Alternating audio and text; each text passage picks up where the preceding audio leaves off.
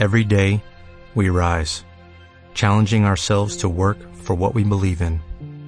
At U.S. Border Patrol, protecting our borders is more than a job, it's a calling. Agents answer the call, working together to keep our country and communities safe. If you're ready for a new mission, join U.S. Border Patrol and go beyond. Learn more at cbp.gov/careers. Estudiarte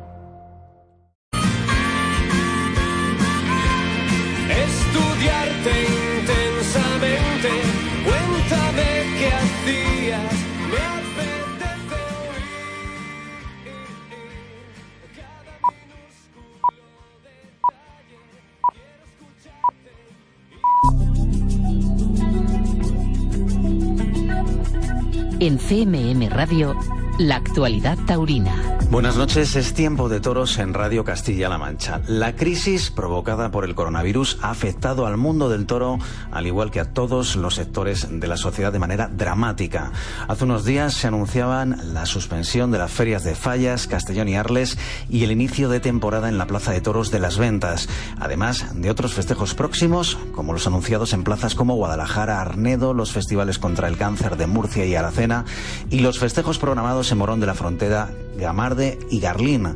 En algunos casos la intención inicial fue el aplazamiento, aunque el desarrollo de los acontecimientos de los últimos días y casi de las últimas horas hacen que todo esté en el aire y que sea una incógnita. Después de las medidas adoptadas por el gobierno y decretado el estado de alarma para hacer frente a la pandemia, han sido muchas más las plazas que han comunicado la suspensión de los festejos previstos. Casi medio centenar de festejos suspendidos. Jaén, Andújar, Villaluenga, Mugrón, el Festival de Huelva, las temporadas de novilladas de la Plaza México y Aguascalientes y de entre todas estas plazas se esperaba la respuesta de Sevilla. Ramón Valencia, empresario de la Plaza de Toros de la Maestranza, ha confirmado que no se podrá celebrar la feria de abril y que la intención es que la actividad en la Maestranza se retome en septiembre con una feria de San Miguel más amplia. Entre tanta noticia negativa, una que nos devuelve algo a la normalidad y es la publicación del nuevo pliego de condiciones de la Plaza de Toros de Albacete para gestionar el coso durante las próximas tres temporadas. Esta es la situación en el mundo del toro, una actividad congelada en estos momentos por una crisis que afecta de lleno a todos los sectores de la sociedad. Les dejamos ya en compañía de Tiempo de Toros con José Miguel Martín de Blas y los compañeros que hacen posible seguir hablando de toros en la radio pública de Castilla-La Mancha. Buenas noches.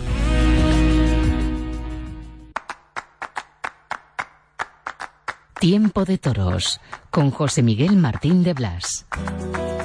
Buenas noches, aquí estamos. Es tiempo de toros en la radio. Un tiempo de toros algo extraño. Ya sabéis, por la situación que se vive en este país. Con las primeras ferias suspendidas, con la emergencia sanitaria por el coronavirus. La mejor prueba del arraigo que tiene el toreo, la tauromaquia en la sociedad y su presencia como segundo espectáculo de masas de este país es que los eventos taurinos también se suspenden, claro que sí, porque son concentraciones de personas. Deseamos eh, que la situación se normalice y hoy en Tiempo de Toros vamos a hablar de lo que ha ocurrido en las ferias que sí se han celebrado el fin de semana pasado. Vamos a hablar de un debut. Vamos a hablar con un debutante, Manuel Pereira. Vamos a hablar de Illescas, de milagro en milagro. Ya van cinco ferias del milagro. En la pasada feria se batieron récords. Todos los toreros anunciados salieron a hombros por la puerta grande. El público vibró, llenó la plaza en la corrida de toros y acudió en masa a la corrida de rejones. Hubo gran espectáculo. Las claves con Massimino Pérez en un momento aquí en Tiempo de Toros. Y vamos a hablar de un toro. Un toro indultado, atajante, de Garcigrande. Lo hizo Ferrera, que va de indulto en indulto. Le da igual que sea la México que sea España. En Olivenza indultó un toro de Garcigrande, de nombre atajante, y no era el primero de esta ganadería que conseguía indultar en esa plaza. Hace nueve años indultó a Mosquetero. Está ya, en el nombre del toro, justo Hernández.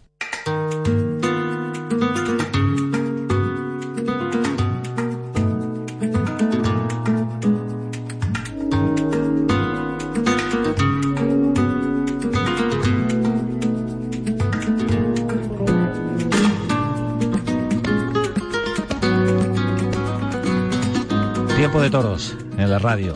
Tiempo de toros para hablar de toros, de ese animal maravilloso, misterioso, que representa la fuerza, que representa la naturaleza. Tiempo de toros en esta fecha tan extraña por lo que nos rodea con las suspensiones de las primeras ferias para hacernos eco y hablar sobre un suceso, el indulto de un toro de Grande. El toro atajante ocurrió en Olivenza. Lo hizo Antonio Ferrera, pero el que crió al toro se llama Justo Hernández. Justo, buenas noches. Buenas noches, José Miguel. ¿Cómo está el toro? Bueno, a día de hoy ha pasado ya cuatro días o cinco, está muy bien. Eh, se le curó, se le hizo una primera cura aquí en el campo y se soltó enseguida. Y bueno, parece que todo va, va sobre sobre el papel fenomenal. ¿Ya tienes experiencia en curar y recuperar toros indultados de la plaza? Bueno, sí, afortunadamente nos han indultado muchos toros y bueno, la verdad que, que sí, unos, la mayoría han sobrevivido, pero hay alguno que sí ha muerto, ¿no? En este caso yo creo que se va a curar bien, va bien todo. No es el primero que indultaba a Ferrera en esa plaza de Olivenza. Recuerdo al célebre mosquetero.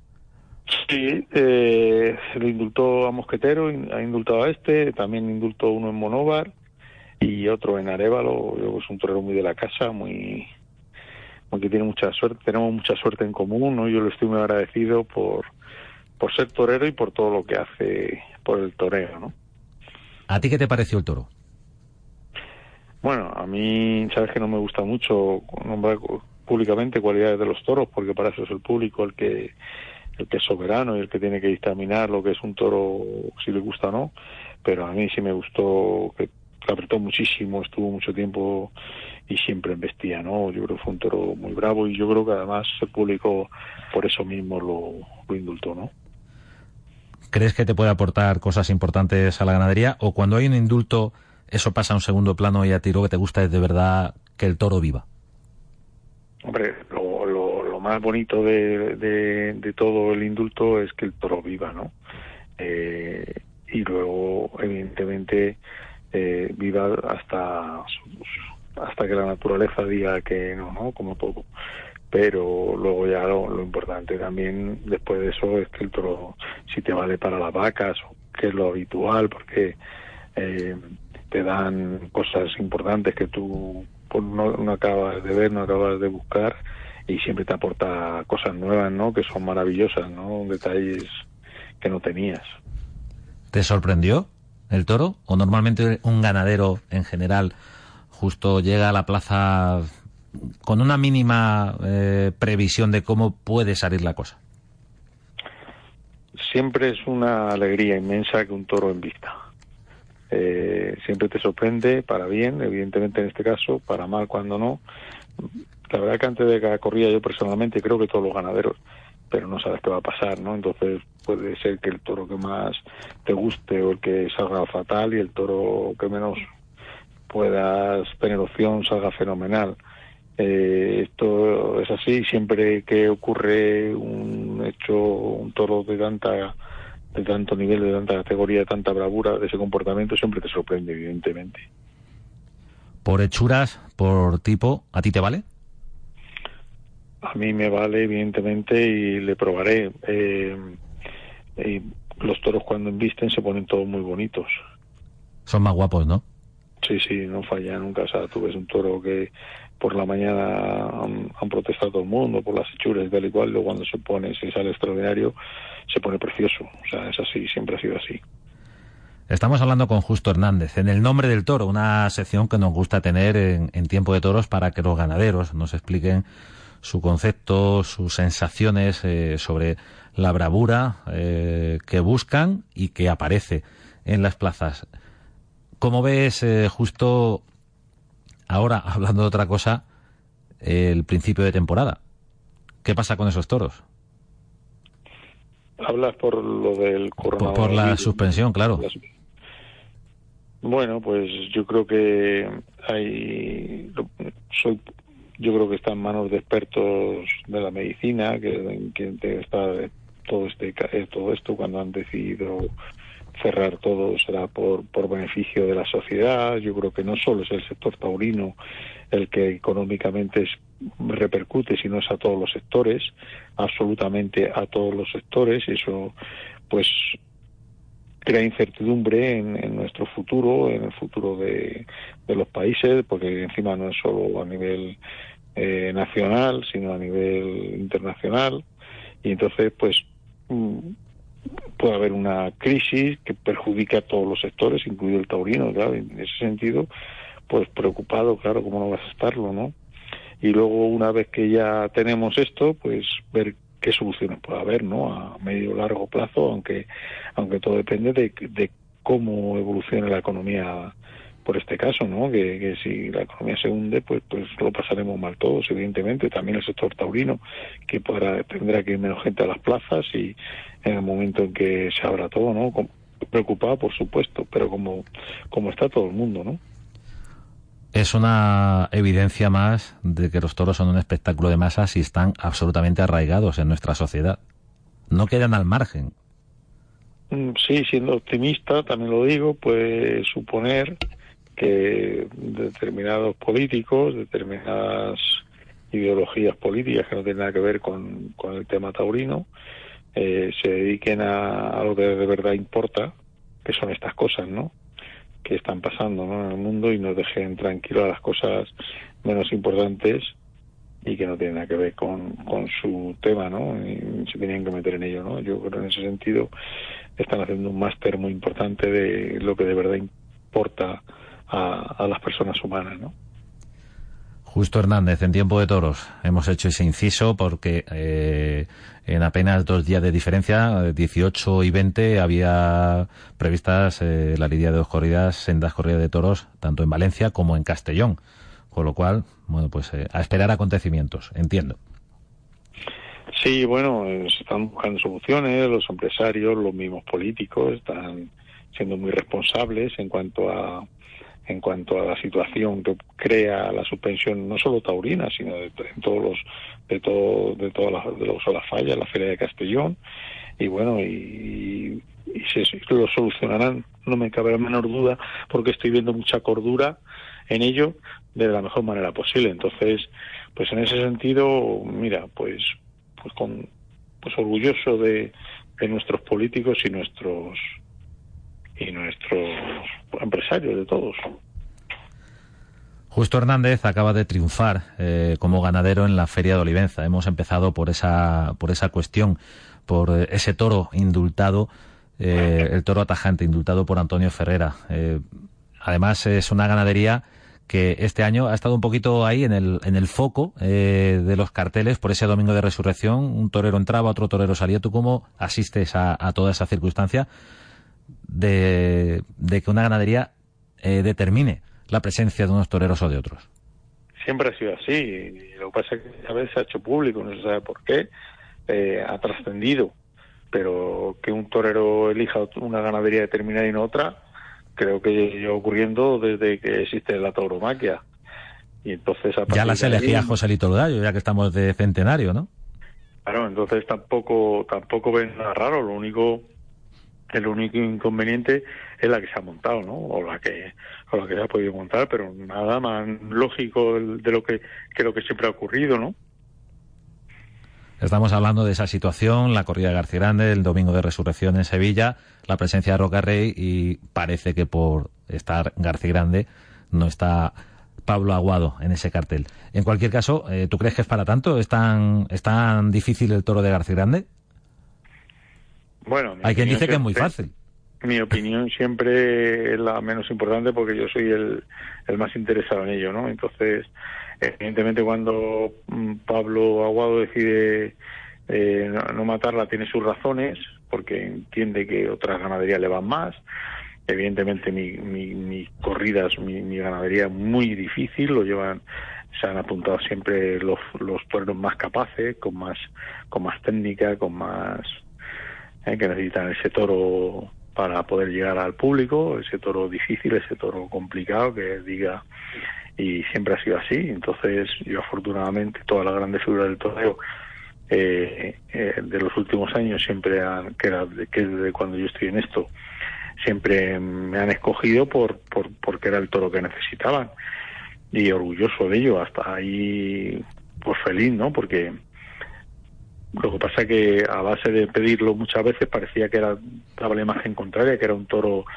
cómodo, que lo buscaba las figuras para no para no exponer, ¿no? Y bueno, ha quedado claro, ¿no? A mí orgulloso de que salga por primera vez a la luz la, la verdadera realidad de, de la ganadería, de la tauromaquia de lo que son las figuras del toreo, ¿no? Encantado con el con el negocio. Pues muy claro, Justo Hernández, en tiempo de toros para dar luz también a esta circunstancia, a esta historia y a, a ese tópico que nos habla de la supuesta comodidad que quiere la figura del toreo.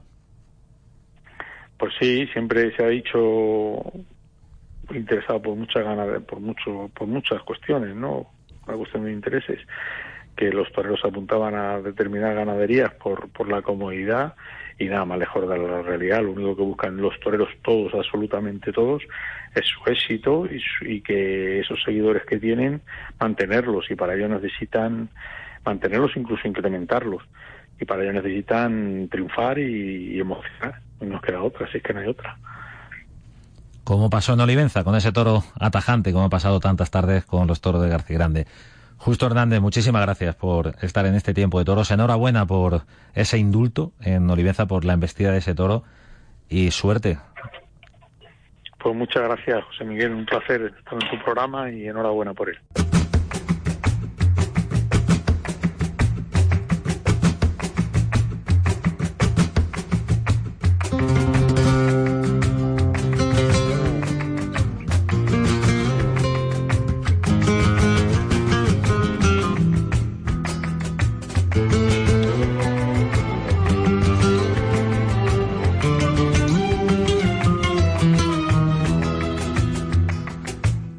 Tiempo de toros, si lo sabéis, las primeras ferias de primera se han parado por el coronavirus. Valencia, Castellón es de segunda, la feria de Arles y la semana pasada se pudieron celebrar Olivenza e Illescas. Por cercanía, porque es un éxito creciente, consolidado, queremos abordar el milagro de Illescas. De milagro en milagro. Una feria que crece año a año y a la que queremos poner eh, adjetivos, análisis y datos. Massimino Pérez, buenas noches. Hola, muy buenas noches. Bueno, se pudo celebrar la feria, ahora tenemos una realidad distinta en, en España, pero se pudo celebrar la Feria del Milagro. ¿Qué balance haces? Gracias a Dios se pudo celebrar y bueno, mi balance es muy positivo, a todos los niveles además, sobre todo artístico, que vimos pues, un, bajo mi punto de vista una tarde inolvidable, que fue una montaña rusa, el sábado con tres faenas estupendas, cada uno en su calibre de Manzanares, Monante y, Aguado. Y el domingo, pues, eh, toda una lección a caballo de los tres rejoneadores, pero sobre todo Diego Ventura, ¿no? Que es es un rejonador que ahora mismo, pues, como dicen en el argot deportivo, juega en otra liga, ¿no? Sensacional, estupendo y inconmensurable. Ayer lo vimos, todo al detalle en tiempo de toros eh, fue realmente extraordinaria, cada una de las tardes por diferentes motivos. Ahora, eh, si te parece, Massimino, ahondamos en eso. Sorprende, y gratamente, evidentemente, que una feria de éxito eh, de público eh, lo primero que diga un empresario es eh, se fije en el éxito artístico.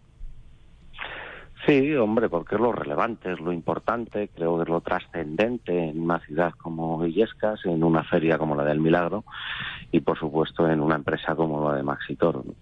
Creo que para toda Castilla-La Mancha romper temporada con, con estos dos grandes carteles que artísticamente signifiquen lo que han significado, que veamos eh, y tan difícil hoy día faenas del calibre como las que vimos el pasado día 7 no es frecuente, no es habitual y mm, forman parte de la historia de, la toromaquia, no solamente de Castilla-La Mancha, sino a nivel nacional. ¿no? Encontrarse con esa grandísima faena de Morante, de Aguado o del mismo Manzanares, me tengo que trasladar a tan solo hace dos años, pero que nos estamos acostumbrando muy mal. ¿no? Eh, yo de las tardes que no olvido por muchas circunstancias y creo que, que tampoco la va a olvidar. Claro.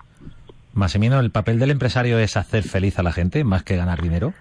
El mío sí, el del empresario no lo sé, el de Maximino seguro que sí, es el objetivo, es lo que me hace feliz, es lo que me hace sentirme pues eh, satisfecho después de, de tantísimas de tantísimas mm, horas de trabajo.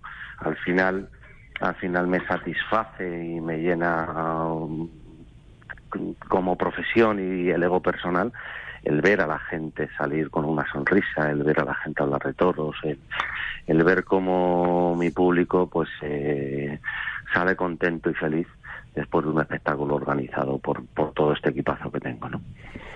Massimino, ¿cuánto, eh, si hablamos en números, en materia económica, cuánto movimiento de, de, euros, cuál es la cifra de que se mueve en torno a la Feria del Milagro, las dos corridas y la afluencia de gente? Bueno, si estamos hablando única y exclusivamente de los festejos taurinos, en activo y pasivo se mueve prácticamente eh, por encima de los 600.000 euros, solamente en lo taurino. Y si extrapolamos todo eso y, lo, lo, que trasciende económicamente sobre la ciudad, podríamos estar hablando sobre el millón doscientos, millón trescientos mil euros, lo que repercute en todos esos comerciantes, hosteleros, restauradores que están en Illescas. Eh, una cifra nada despreciable y más como está la situación ahora, ¿no? Me has ahorrado la siguiente pregunta, porque te iba a preguntar exactamente cuál era la, la, la, repercusión que tiene para, para Illescas en su conjunto eh, ese movimiento de personas, esa actividad que, congresa, que congrega pues eh, a masas, como son los toros. Bueno, es los toros. Eh, la Feria del Milagro es una feria muy joven, muy creciente, muy consolidada en tan solo cinco años y que parece que lleva instaurada pues eh, muchísimos hablamos siempre de la feria taurina del milagro porque el milagro lleva muchísimos años en es más antiguo sí. es, es, un poquito más no pero taurinamente hablando, es muy joven y la repercusión económica que ya tiene sobre la ciudad en tan solo cuatro campañas, pues, pues hombre, yo creo que para estar satisfecho, no es para darle una buena a todos los los responsables del ayuntamiento que, que han sido los principalmente los que sacaron ese concurso para tener esta brillante idea y que en definitiva se ha plasmado sobre un proyecto bonito y en un edificio bueno, para mí inigualable como es la cubierta de, de. Estamos hablando del milagro de Illescas con Massimino Pérez. Tenemos que hacer, por ejemplo, recuento, volver la vista atrás y recordar, por ejemplo, que una ganadería como la de José Vázquez ha repetido en cuatro de las cinco corridas eh, que llevas organizando. Ha lidiado 20 toros, les han cortado 16 orejas y un bravo, se ha indultado uno, ha habido vueltas al ruedo, ha habido seis toreros a hombros con los toros de José Vázquez.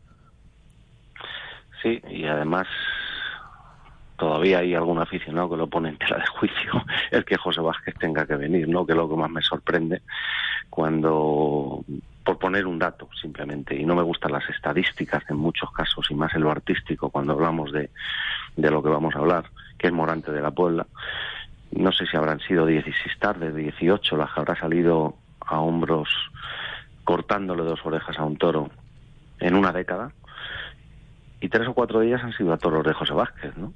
Creo que, que lo que vimos el otro día en, manos de este genio, lo que vimos eh, lo de Pablo Aguado con, con un grandísimo toro también de, Daniel Ruiz y lo que vimos de José María Manzanares, no todos los días se ve. ¿no? Eh, seguramente nos acordemos mucho más dentro de 15 años que ahora, porque cuando lo tienes presente parece que forma parte de, del día a día y no sabe la gente lo difícil que es ver un espectáculo al nivel que vimos el otro día y llegar eh, a las cotas de, de, emoción que, que, se pudieron vivir en, en esa plaza hace tan solo cuatro jornadas. Massimino, eh, las cosas no son perfectas, eh, no siempre salen como uno quiere, aunque las trabaje, aunque esté encima de cada detalle. Eh, te lo digo porque era muy evidente la desigualdad que pudo existir con algunos de los toros que precisamente estaban de sobreros, ¿no? Eh, supongo que esos son detalles que, que se apuntan para, para no repetirlos, ¿no? Bueno, y también porque las circunstancias, cuando vas a embarcar, se te parte un pitón, un toro por la cepa y... Eso es lo que el público no sabe, claro. Relativamente. Eso es lo que no cuentan y lo que no saben y lo que desconocen. Que cuando hay que cuando hay circunstancias que, que en tan solo horas tienes que solucionar, pues al final por eso había un toro de Daniel Ruiz remendando esa corrida y sin embargo había toros a prueba de José Vázquez que estaban de sobreros, ¿no?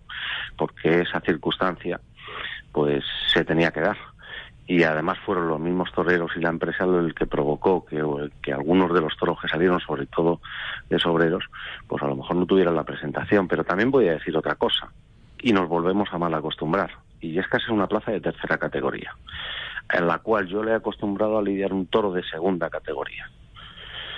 Mm, vamos a poner los puntos sobre las is y vamos a ponernos con los pies en el suelo. Es una plaza que se inauguró hace 15 años, que se ha puesto el nueve billetes tres tardes y que le ha puesto esta empresa en la Feria del Milagro, donde prácticamente los festejos taurinos brillaban por su ausencia y más en esta feria que prácticamente no existían y que ahora nos creemos el ombligo del mundo.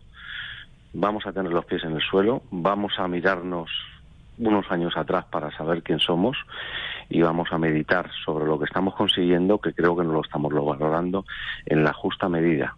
Cuando pasen muchísimos años valoraremos todo lo que hemos hecho, porque ni yo mismo soy consciente de, de el hito de lo que hemos conseguido en tan solo cinco, cinco campañas.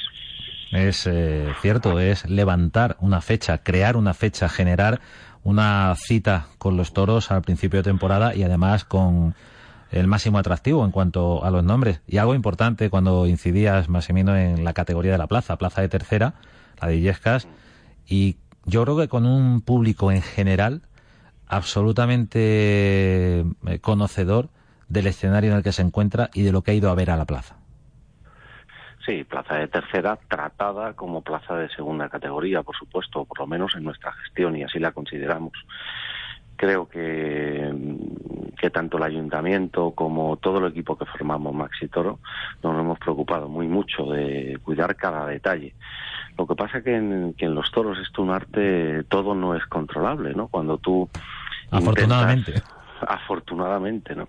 Hasta tiene encanto que, un toro se lesione y aquello parezca que se viene abajo y vuelvas a subir a, a los cielos con una grandísima faena de manzanares o con una demorante después de ver eh, como un toro muy protestado para, para que aquello se devuelva y hace una de las faenas de, su vida, ¿no?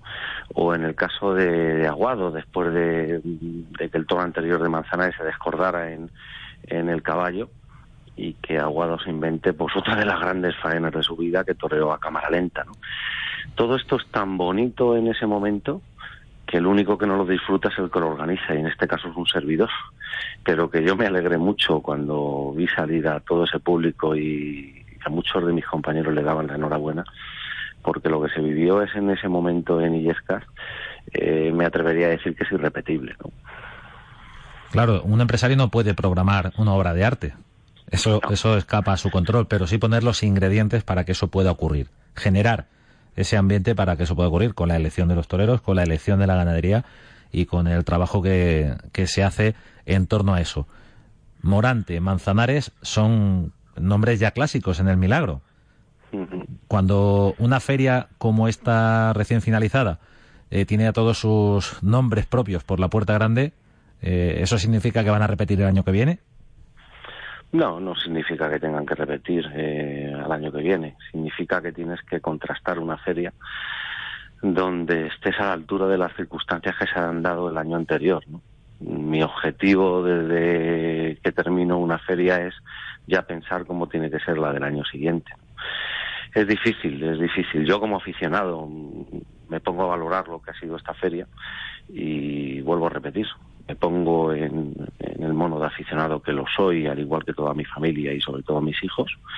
Y cuando voy a un espectáculo taurino de lo que me acuerdo es de aquello que me ha hecho emocionarme, de que me ha hecho soñar y de que me ha hecho pues eh, volver a sentirme aficionado después de que a lo mejor te hayas llevado la decepción en muchas tardes, que es lo frecuente. Cuando yo entro en una plaza y, tengo esos prejuicios para mirar solamente las cosas que salen mal, no soy mejor aficionado porque las vea, por supuesto que las veo, pero con lo que me quedo es con lo otro. Pobrecito todo aquel que entre en una plaza de toros y de lo único que observe para darse importancia sea de los factores negativos. En mi caso sí como organizador, como aficionado pues me crea mucha tristeza. Pero eso es muy frecuente, ya lo sabe más o menos que se intenta se intenta tapar bajo una aparente exigencia una absoluta ignorancia y sobre todo una incapacidad para disfrutar. Sí, por desgracia. Y para, y para olvidar lo que nos ha llevado cuando éramos pequeños a la Plaza de Toros, ¿no? Esa ilusión. Sí, por desgracia iba a decir que, que los podium de medalleros taurinos eh, hay hasta golpes en las puertas por quedar el primero y seguramente en los análisis que hacen cada uno de ellos quieran ser distintos completamente para demostrar al prójimo de que son mucho más entendedores que los de a pie y yo me considero uno más de a pie que paga mi entrada y que me emociona igual que los demás, ¿no? Me entristece ver eso porque es uno de los grandes daños, casi más que los antitaurinos, hacemos a la toromaquia. En el caso del milagro, ni con esas van a poder, porque gracias a Dios, pues bueno, hemos tenido faenas muy importantes en esta feria y vuelvo a repetir, inolvidables. Y el tiempo lo dirá. Decía Yanko que amar los toros es cada tarde a eso de las cinco creer en los Reyes Magos e ir a su encuentro. La Feria del Milagro, con Massimino Pérez, eh, su, su creador realmente, y quien está detrás de los carteles y ya estará pensando en los del año que viene, y que ha sido capaz de hacer un cartel de rejones que parece que ya se consolida. Eh, vamos a la tarde del toreo a caballo, porque fue una tarde importantísima también, ¿no?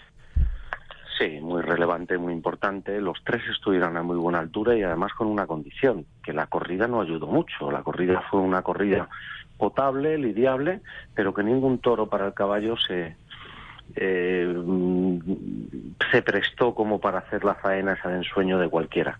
Lo que pasa es que estábamos ante tres rejoneadores de un nivel altísimo, eh, de los tres, de los cuatro o cinco más altos que de escalafón, y eso se notó en el ruedo, sobre todo Diego Ventura, que estuvo, bueno, inconmensurable, ¿no? Eh, lo que hace este chico encima de sus cabalgaduras es, es algo fuera de lo normal. Creo que, que como recibió eh, a uno de los toros y las trincherías que pegó con alguno de sus caballos y a nivel que lució el termómetro que tiene en la cabeza él para saber llegar a todo ese aficionado y, emocionarle en el ruedo, pues eh, ahora mismo está fuera de dudas. En Illescas lo vimos, en Illescas lo vivimos y además con mucho más público que en otras tardes.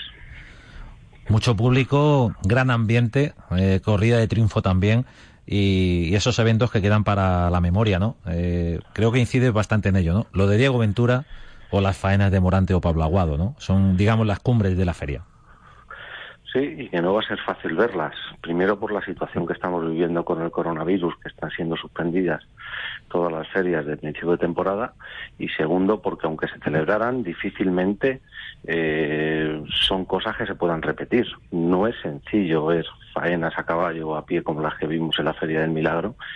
Y bueno, creo que es muy apropiado su nombre en, esta feria porque lo que hemos visto, vuelvo a repetir, es inolvidable, por lo menos para mí, lo que yo he podido sentir. A Morante le gusta torear en Illescas, ¿no? Le encanta, le gusta muchísimo. Fue una circunstancia hace muchos años cuando vino la primera tarde, pero imaginaros, ¿no? Eh, el mismo cartel que vimos en, la Feria del Milagro sería en, en, otra de las ferias que se han podido dar ahora a principio de temporada y no pasó absolutamente nada por, por el juego de los toros. Al día siguiente, ya lo digo yo, al día siguiente. Ni tampoco estaba puesto en los billetes como se puso aquí, ni tampoco hubo las emociones que hubo aquí. Creo que mm, las comparativas son odiosas y más en el arte, pero no me queda más remedio después de haber leído alguna de las de las crónicas de, de algunas personas que de lo único que sacan de sacar es punta para dar importancia y eso me entristece también más. Bueno, vamos a centrarnos en Illescas, que para eso es un milagro. ¿Te gustaría que subiera de categoría a segunda, Massimino? me da exactamente igual, la estoy tratando como si fuera de segunda categoría ya, o sea, que si subiera de segunda categoría no tendría para mí mayor relevancia, ninguna prácticamente, porque la categoría ya ya se la estamos dando con el toro que se está lidiando, con el nivel de espectáculo que estamos viendo, con la organización. La trato como si fuera así y es mi obligación. Creo que el calibre del edificio que tenemos y de la ciudad es como para hacerlo así.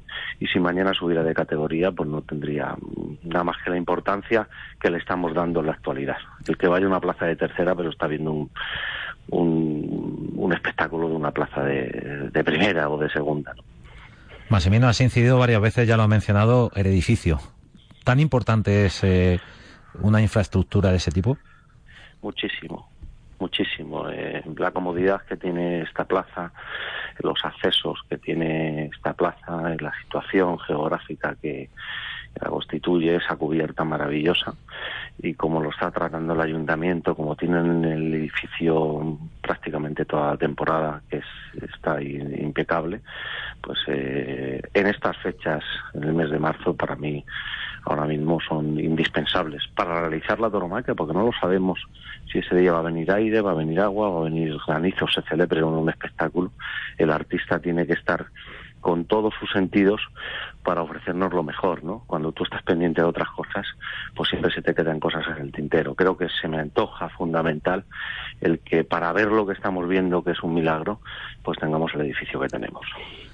¿Hasta qué punto era importante la novedad en la temporada? Y me refiero a que fuera la primera tarde de los toreros en, su temporada taurina y fueran Illescas. Sí, los tres rompieron temporada en la Feria del Milagro para ellos eh, que ya no ha ocurrido solamente esta temporada, sino que han sido en, las anteriores también en casi todas, pues eh, cada día se está convirtiendo en algo más relevante. Primero porque tiene mucha más trascendencia política, o sea, perdón, eh, mediática y taurina y periodística.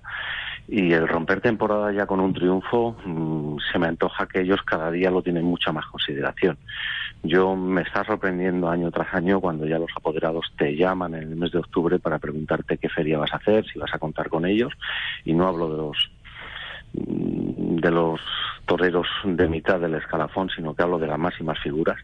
Y eso a mí me enorgullece. Algo estaremos haciendo bien el ayuntamiento y la empresa como para que los toreros se presten a eso, para que hayamos puesto tres nueve billetes en tan solo cinco años después de un edificio que yo he inaugurado 14 años tres veces y, que el público salga satisfecho y contento, ¿no? Algo, algo se estará haciendo bien por parte de, de, de todos los que formamos parte de este equipo para que las figuras quieran romper temporada ahí y que cada día la tengan más consideración. Hubo épocas no tan lejanas en, la que, en las que los toreros rompían temporada a modo casi de entrenamiento y no muy lejos de Yescas, y me acuerdo de algunas corridas celebradas en Esquivias, se tomaban de otra manera. Y has mencionado, Massimino, la importancia que ellos mismos conceden a un triunfo para, para empezar a sonar y a marcar el, el ritmo a los demás en su propia temporada. Son épocas diferentes, han pasado décadas desde aquellas temporadas donde rompían en esquivias, ¿no? En esquivias y en otras eh, plazas, ¿no? Y eran, eran vamos a decirlo, montajes para, para rodarse antes de ir a fallas, ¿no? Hoy día los montajes no existen. Hoy día, si quieres contratar una figura, él tiene su caché, él tiene su nivel, y tú lo que tienes que hacer es ofrecerle un gran espectáculo y algo interesante como para que pueda torear. Anteriormente ellos mismos eran los que montaban sus propias corridas de toros hace 20 o 25 años como para que por salir rodados y llegar a, a Madrid rodados, a Sevilla, con esas cuatro o cinco corridas de toros. Hoy no ocurre eso hoy día, y hoy día cuando quieres contratar una figura, lo primero que tienes que hacer es ofrecerle un grandísimo espectáculo y un caché que está a la altura de, de su nivel y su categoría. ¿no? Y un instrumento bueno y un instrumento bueno. Claro, porque si, a Maradona le damos un balón cuadrado, pues no puede hacer lo que sabe hacer, ¿no? Ahora, gracias a Dios, el instrumento está saliendo bien en Illescas, están invirtiendo las corridas de toros, que es lo fundamental, que sale por la puerta de, los chiqueros, es el que te ofrece ese espectáculo grandioso y maravilloso. Yo, mm, bueno, tenía un miedo escénico a esta Feria del Milagro por muchos motivos, ¿no? Primero porque sabía la condición en la que estábamos viendo que venía, pues, eh, el virus de, que tenemos a nivel mundial y segundo porque el año pasado no me vistieron lo que yo quisiera en, la feria de Cuenca las corridas de toros, además se pincharon muchísimos toros, hubo hasta nueve toros de triunfo que se pincharon por parte de las figuras y tenía un miedo escénico a que, a que eso pudiera ocurrir. Gracias a Dios eh, aquí no ha sido ni a caballo ni a pie y hemos vuelto un poco al redil de lo que realmente era la Feria del Milagro y lo que ha sido la Champion de,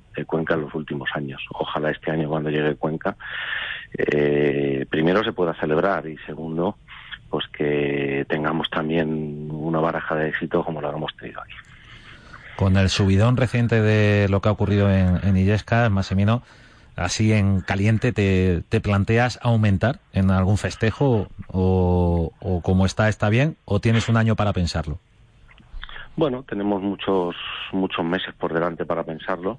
La idea, por supuesto, es que la Feria del Milagro vaya creciendo progresivamente en los próximos años y que en las próximas dos temporadas o en la siguiente incluso, pues ya no solamente haya una corrida de toros, sino que haya dos. Para eso se tienen que dar muchos factores. Lo primero es que tienen que estar disponibles todas las figuras del toreo como y dispuestas para venir a esta feria para hacer dos carteles rematadísimos y por supuesto con lo que sí vamos a continuar es con la corrida de rejones que tanto los rejoneadores como los profesionales de a caballo que los rodean pues eh, todos han empujado y han colaborado como para que se consolide como una de las corridas de rejones de principio de temporada que hay muy pocas. Es muy importante ganarle fechas al calendario, ¿no? generarlas, crearlas. Crearlas e inventárselas. Hay que pensar que estos festejos de la Feria del Milagro no existían hace cinco años. Eh, yo me sorprende, ¿no? Cuando me vienen a dar consejos muchísimos aficionados de lo que tengo que hacer en Illescas o de lo que tengo que hacer en la Feria del Milagro. Pero con tu bolsillo, ¿no? Consejos con tu bolsillo. Sí, pero aparte del bolsillo. La plaza ha estado muerta Terréis ahí muchísimos años, nadie ha tomado una medida y los únicos que han tomado medidas con respecto a eso pues es el actual equipo de gobierno que ha luchado porque esto existiera y sacó un concurso como para que esto le demos un valor añadido, ¿no? Creo que queda ya lo de las palabras sobran, los consejos sobran y lo que tienen que dejar es a los profesionales y a los gobernantes de esta ciudad dejarnos trabajar como para que esto siga creciendo igual que ha crecido hasta ahora. En cualquier caso, el termómetro es la respuesta en taquilla, la respuesta del público en la plaza. Por supuesto, vuelvo a repetir, que algo estaremos haciendo bien todos, como para que la respuesta del público 40 días antes no haya ni una entrada en la corrida de toros y haya la grandísima entrada que hubo en la corrida de rejones. Seguramente eh, podremos poner muchísimas connotaciones, pero todas las que no sean mejorar el seguir creciendo en el número de espectadores, no olvidemos que cuando algún gobierno un municipio o cuando alguien regenta una, una empresa como la que yo dirijo, al final el único objetivo, el único, ¿eh? es que cada día vaya más público. Principalmente porque le des un espectáculo que tiene unas ciertas garantías y que sea bonito. Si eso no lo vas consiguiendo, si vas a satisfacer simplemente a 200 y lo vas a cambiar por 6.000, pues estás haciendo una labor que no está a la altura de las circunstancias. Cuanto más gente emociones y más diviertas, pues mejor estará hecho tu trabajo. ¿Hubieras necesitado más aforo en la corrida del sábado? Sí, por supuesto. Hace desde primeros de febrero no había ni una sola entrada. Ahí es el único hándicap con el que jugamos en la Feria de Milagro, que el aforo es limitado. Y para este nivel de carteles, ¿no? Para otro tipo de carteles, pues es sobra, lamentablemente, sí sobra. desgraciadamente, pues, pues te sobra mucho aforo, ¿no? Pero para este nivel de carteles que estamos acostumbrados ya a ver aquí en la Feria del Milagro, pues hombre, dos mil localidades más no nos hubieran venido en absoluto nada mal, porque mm, cuando empiezas a echar números y quieres equilibrar el precio de las entradas y dejarlo al alcance de todos los bolsillos y de que todas aquellas personas que, que quieran asistir, pues puedan, eh, a través de una entrada económica, pues no olvidemos que, tenemos más de 2.000 entradas que están por debajo de 25 euros. Entonces, el proponer todo eso con este tipo de carteles no es nada fácil. Siempre tienes que jugar con nueve billetes. Por eso digo que cuando hubiera una ampliación de, de, espectáculos y de festejos, tenemos que, tenerlo todo muy comedido, porque aquí esta feria no se salva con un espectáculo de nueve billetes, se salva todos los días. Massimino Pérez, de Milagro en Milagro, en Illescas. No sé cómo te da tiempo a ver los toros. Con lo mal que lo pasas.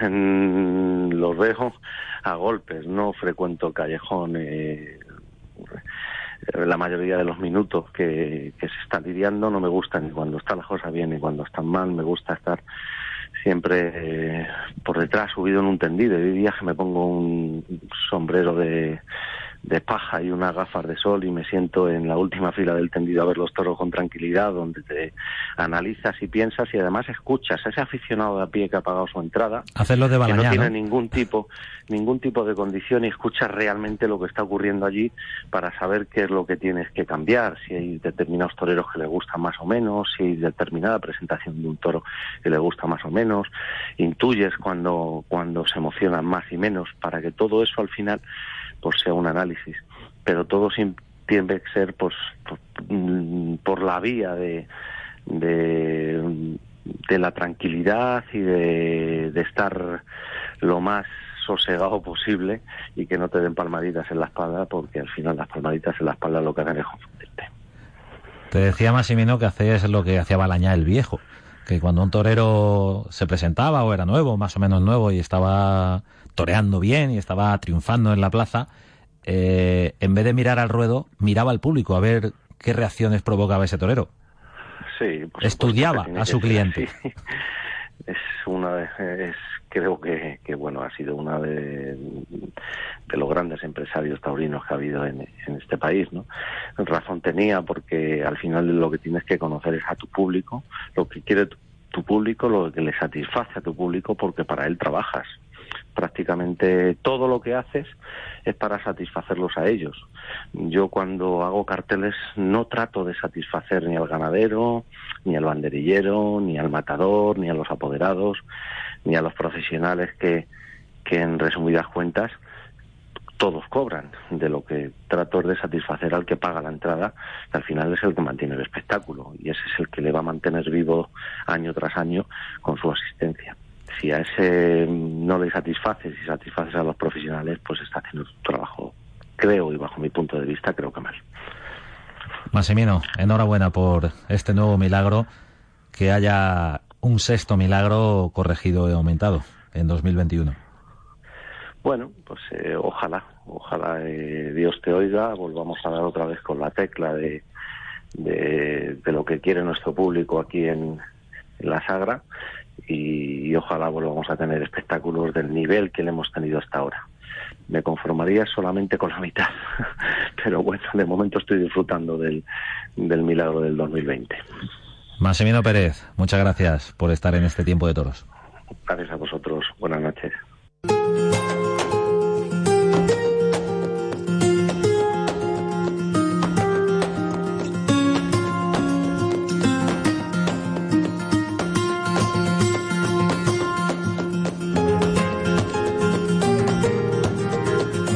Tiempo de toros en la radio. Cambiamos de registro. Ahora buscamos a un torero joven. Un torero que acaba de debutar con picadores. Ya seguro estáis pensando en nuestro protagonista. Un torero al que quizá por justicia poética le vimos triunfar en Ciudad Rodrigo.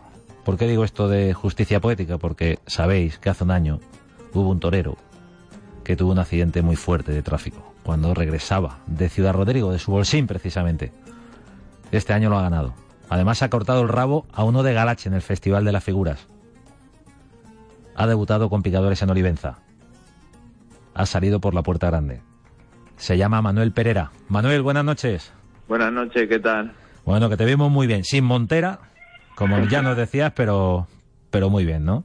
En Olivenza. Pues, pues sí, eh, era un día especial y, bueno, se dieron las cosas como, como queríamos y, di ese golpe en la mesa que, que había que dar para, pues para eh, ir abriéndome camino poco a poco. El debut en una novillada con diferentes ganaderías extremeñas, tres orejas y qué sensaciones.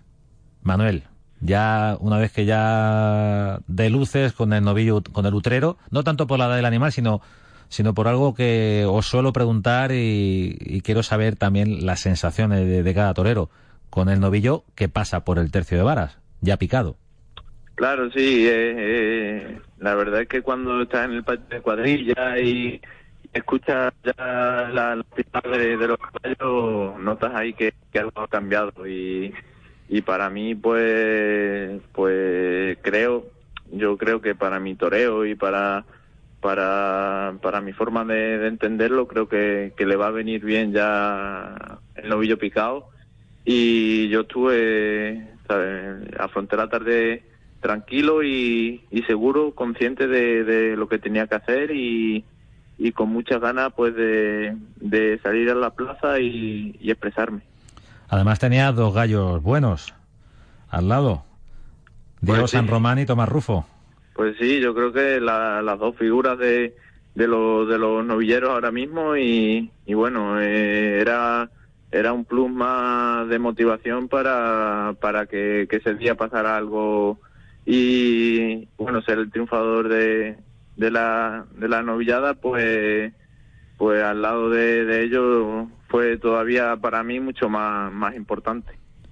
Triunfador en la novillada en Olivenza en tu tierra eh, qué nos cuentas de esa tarde de, de, los quites de tus faenas cómo cómo te encontraste hubo nervios te arropó la gente te, te aupó te, te exigió ¿Qué, qué pasó ahí pues la, la, gente, los aficionados que estaban en la plaza estuvieron conmigo, pero sí que es verdad que, que noté esa exigencia y esa exigencia de, pues de, la plaza de Olivenza, de, la repercusión que ha cogido esa feria. Eh, hay, hay, hay, mucha gente de, del toro y, y bueno, eh, para mí pues, pues era una tarde muy especial y, y bueno, eh, yo como he dicho antes intenté disfrutarla desde el primer momento, eh, sacarle todo el partido posible a, lo, a los novillos que me tocaron y, y, como he dicho antes, también muy consciente de, de lo que tenía que hacer y, y de, pues, y,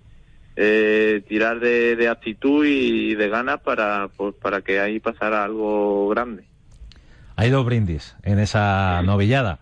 Uno a, a tu gente de la escuela taurina, el del sexto. Mm. Ese se lo brindé a, a, la, a la escuela en general por, por estos años tan bonitos que, he disfrutado en ella y, y, por todo el apoyo que me han dado siempre y porque me llevo un recuerdo muy bonito de, de la escuela. Y ahora ya a volar solo, ¿no? Pues sí, ahora empieza otro camino eh, que, bueno, creo que que estoy acompañado de, de la mejor persona ahora mismo que, que puede guiar mi, mi carrera, tanto tanto tema empresarial como tema de, evolucionar todos los días como torero. Y bueno, eh, estoy muy ilusionado y muy contento de, de, de, comenzar así esta nueva etapa. Bueno, vamos a ponerle nombre y apellidos. Juan José Padilla. Sí, eh, pues es que solo tengo palabras buenas hacia, hacia el maestro. Eh, es una persona muy muy cariñosa, muy cercana y muy atenta que, que bueno, que, que desde el primer momento hemos conectado y creo que, que vamos a conseguir muchas cosas juntos. Juan José Padilla se hace cargo de la carrera de Manuel Pereira. Bueno, coincidimos con Juan José Padilla aquí en Castilla-La Mancha Media con motivo del programa. Eh, un año de tu vida de, Ramón García y, ya fuera de micrófono eh, puedo decir que, me comentaba, dice, no, mañana voy a ver, mañana voy a ver a, a Pereira, a Manuel Pereira, claro. Pues sí, ese Porque día... ibais al campo. Sí, ese día estuvimos matando unos toros aquí en un pueblo de, de Badajoz, en Higuera La Real, y, y estuvo, estuvo el maestro acompañándome. ¿Ahí se fraguó el apoderamiento o ya venía Ya venía el asunto calentito. Bueno, ya mm, es que no, no sé decirte exactamente el momento concreto, porque ha sido algo muy natural y que, que ha ido surgiendo sobre, sobre la marcha. Eh, nos empezamos, eh, el maestro se empezó a ilusionar, eh, todo viene desde, desde el accidente que yo sufrí el año pasado. Eh, el maestro se, se interesó mucho por mí y desde ahí empezamos a tener contacto, pero más de, digamos, de, de amistad. Yo le, le contaba cuando toreaba, eh, me siguió las novedades del, del Canal Sur y ya a final de año cuando, cuando le comenté de que iba a debutar con caballos en, en Olivenza, pues ya me dijo que, que antes íbamos a echar algún ratito de campo y bueno, eh, entre tentadero me avisó para uno y luego me, me sigue avisando para más y, y poco a poco él se, se fue ilusionando y, y yo y yo también. Y como he dicho antes eh, qué mejor qué mejor manera de comenzar esta etapa que al lado que al lado del maestro que, que estoy muy contento de verdad y, y muy ilusionado. Y como he dicho antes creo que, que, va a ser una etapa muy bonita y, y espero que, que sea muy muy duradera también Bueno, vamos a cambiar de, de tema. Seguimos con Manuel Pereira, ganador del Bolsín de Ciudad Rodrigo. Decía antes que tiene algo de, justicia poética, ¿no?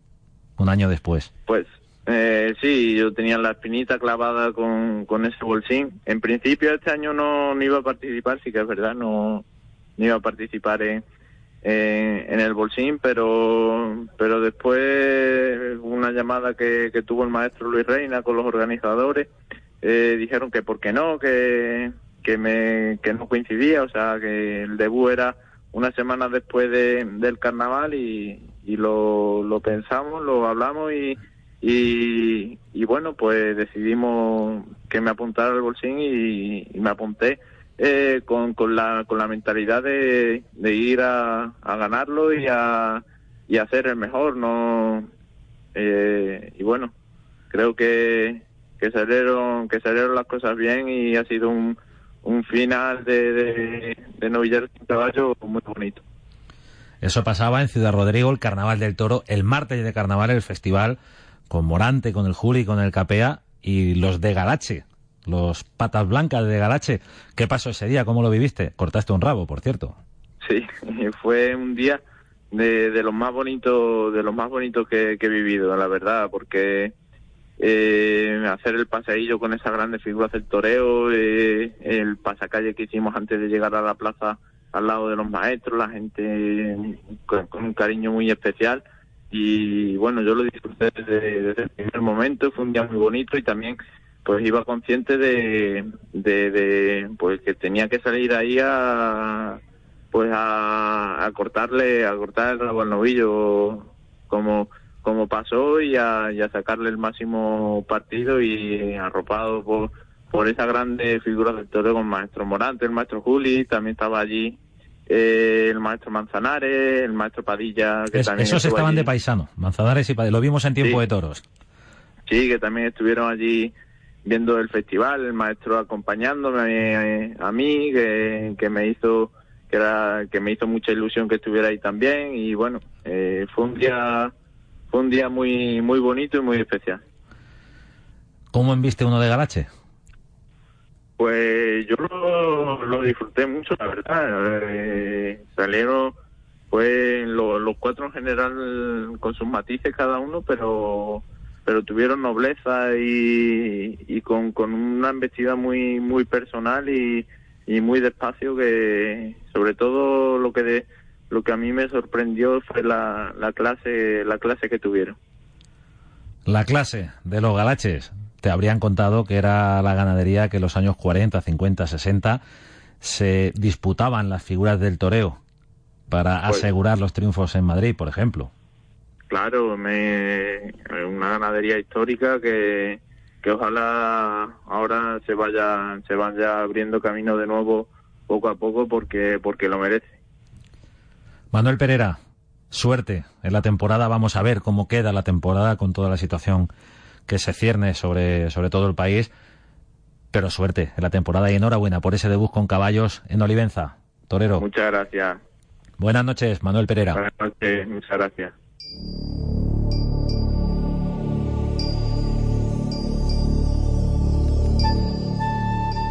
Nos vamos. Muchas gracias por acompañarnos en este tiempo de toros en la radio. Tiempo de toros con Manuel Pereira, novillero debutante. Tiempo de toros con Massimino Pérez, empresario del milagro de Illescas. Y tiempo de toros con Justo Hernández, en el nombre del toro, ese indulto de Olivenza, el toro atajante. Muchas gracias. Buenas noches.